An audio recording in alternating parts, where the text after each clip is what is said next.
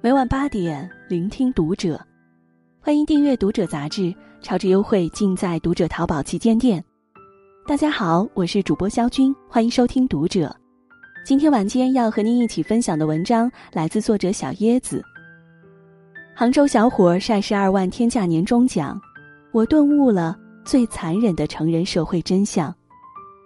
关注《读者》新媒体，一起成为更好的读者。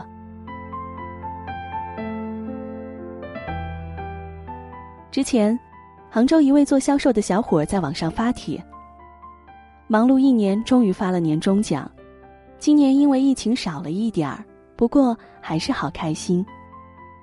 配图是他年终奖到账的银行短信截图，数额竟有十二万两千三百二十九点七二元。更让人羡慕的是，这十二万年终奖还只是一部分。小伙补充说。今年还分了三万股票，不过要自己掏一半的钱。另外，这个年终奖严格来说属于提成类，春节前还有部分才是奖金吧。评论区里都是网友酸倒一片的声音。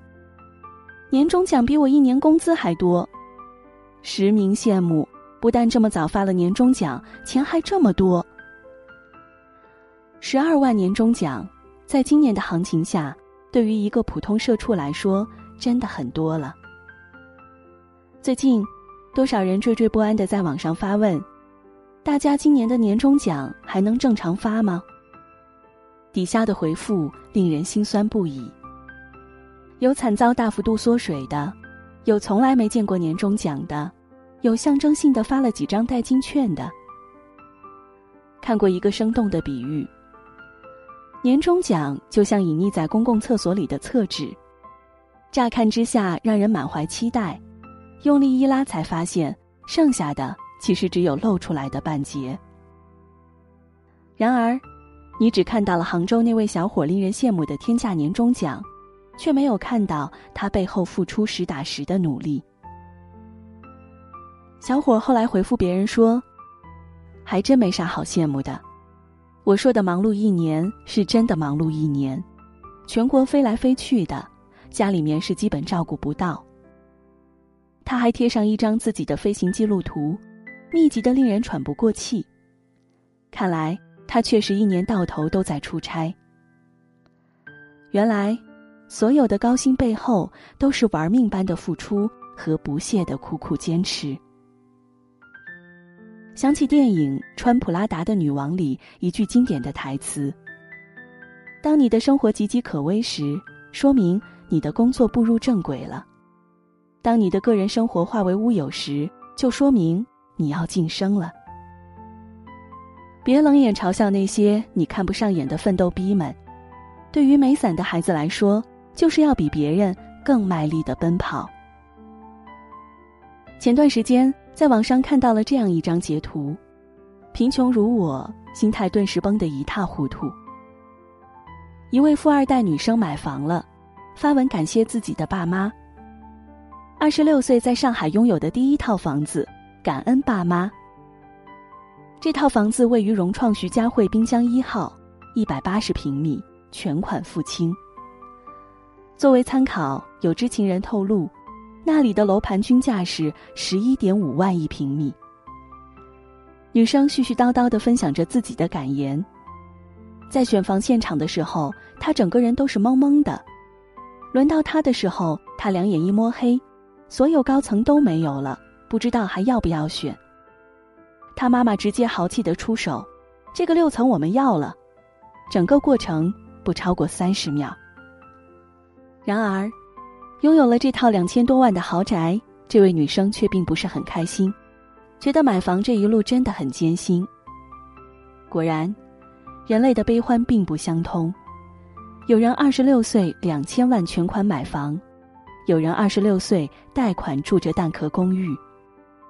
而爸妈替他全款买房的那位，还在诉说着自己的艰辛。贷款租房却被骗钱的，因为贫穷。而丧失了话语权。评论区有人说出了我的心声，看到最后那段说：“好艰辛的买房之路。”人和人对艰辛的定义差别之大，也许跨越了太阳系。我们不得不承认这样一个残酷的现实：生活从来就没有所谓的公平二字。多少小镇做题家们熬过了高考，以千军万马挤独木桥的姿态，终于在一线城市扎根。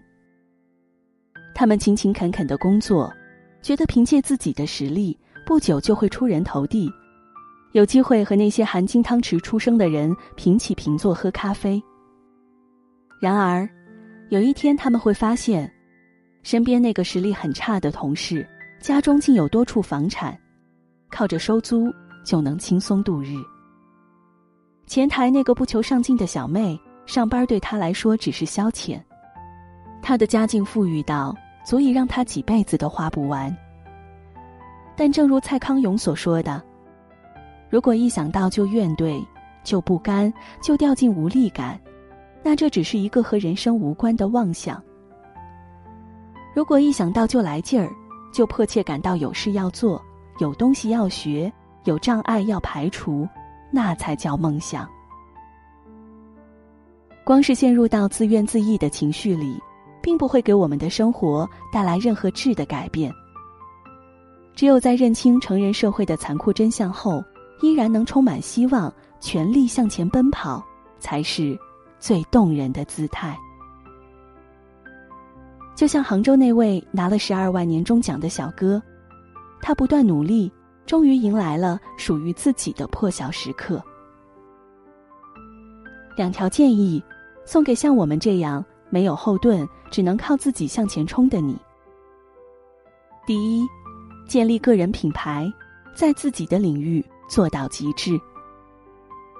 超级演说家的冠军刘媛媛说过这样一件事：，她花过最幸福的钱，就是请了个宝藏阿姨。决定请钟点工阿姨，是因为自己工作太忙，常常顾不上吃饭，长期点外卖又对身体不好。于是托中介找了几个阿姨，都不是特别满意。直到宝藏阿姨的出现。这个阿姨有什么特别之处呢？首先，她干活特别麻利，做事又快又好。每天来到家里，二话不说，撸起袖子就开干。一次能炒出三到四个菜，连晚饭都能一并做好了，从不浪费时间，像一个不停歇的小马达。其次，他经常超预期的满足雇主的期待。原本只要求他做饭，但他能在规定的时间内把其他家务都做好了，给地板吸尘、收拾桌子，隔三差五的帮忙洗衣服、叠衣服，把家里打理得井井有条。最后，他人品很好，从来不做有损自己名誉的事，还不计较小钱。有次。刘媛媛让阿姨用家里的食材做宫保鸡丁，阿姨发现家里没花生了，就自己贴了十五块钱买了一袋。而这件事儿她提都没提，直到刘媛媛自己发现了，给了她钱，她才要。就这样，这个阿姨做到了自己领域里的好口碑，每天都有老客户找上门来。他一个月大概能收入一万多，一天能接四个活儿。上午两到三个，下午两到三个，周末和假期都不做事儿，而是把时间和精力都放在了自己的兴趣爱好画画之上。果然，若把一件事情做到极致，在自己的领域里打造出个人的品牌，何愁人生没有出路呢？美国管理学家彼得斯有个观点：二十一世纪工作生存的法则就是建立个人品牌。如果没有个人品牌，一个人就很难实现资源的增值，只会在组织中逐渐丧失自己的竞争力。而如果有个人品牌，那么甚至不用自己主动推广，就有很多合作机遇自主找上门来。建立个人品牌，U 盘式生存，才是提高时薪，在这个充满不确定性的社会生存下去的准则。第二。提高自己的认知水平。二十世纪初，美国福特公司一台电机出了毛病，几乎整个车间都不能运转了。公司调来大批检修工人，反复的检修，又请了许多专家来查看，可是都找不出问题在哪儿。直到他们请来了物理学家斯坦门茨帮忙，斯坦门茨在几秒钟之内就解决了问题。他仔细查看了电机，然后用粉笔在电机外壳画了一条线，对工作人员说：“打开电机，在记号处把里面的线圈减少十六圈。”人们照办了。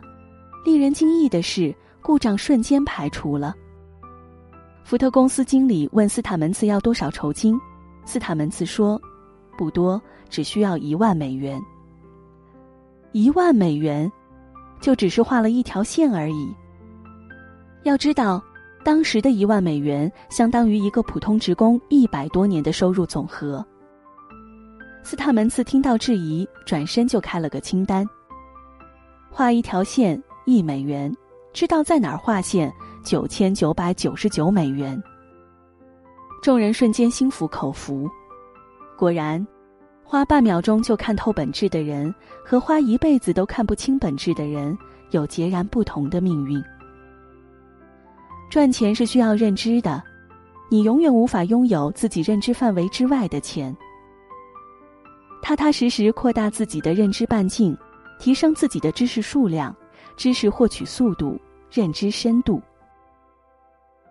愿你的每一份努力。都如同往自己的账户里存入一笔资金，在未来的某天获得回馈。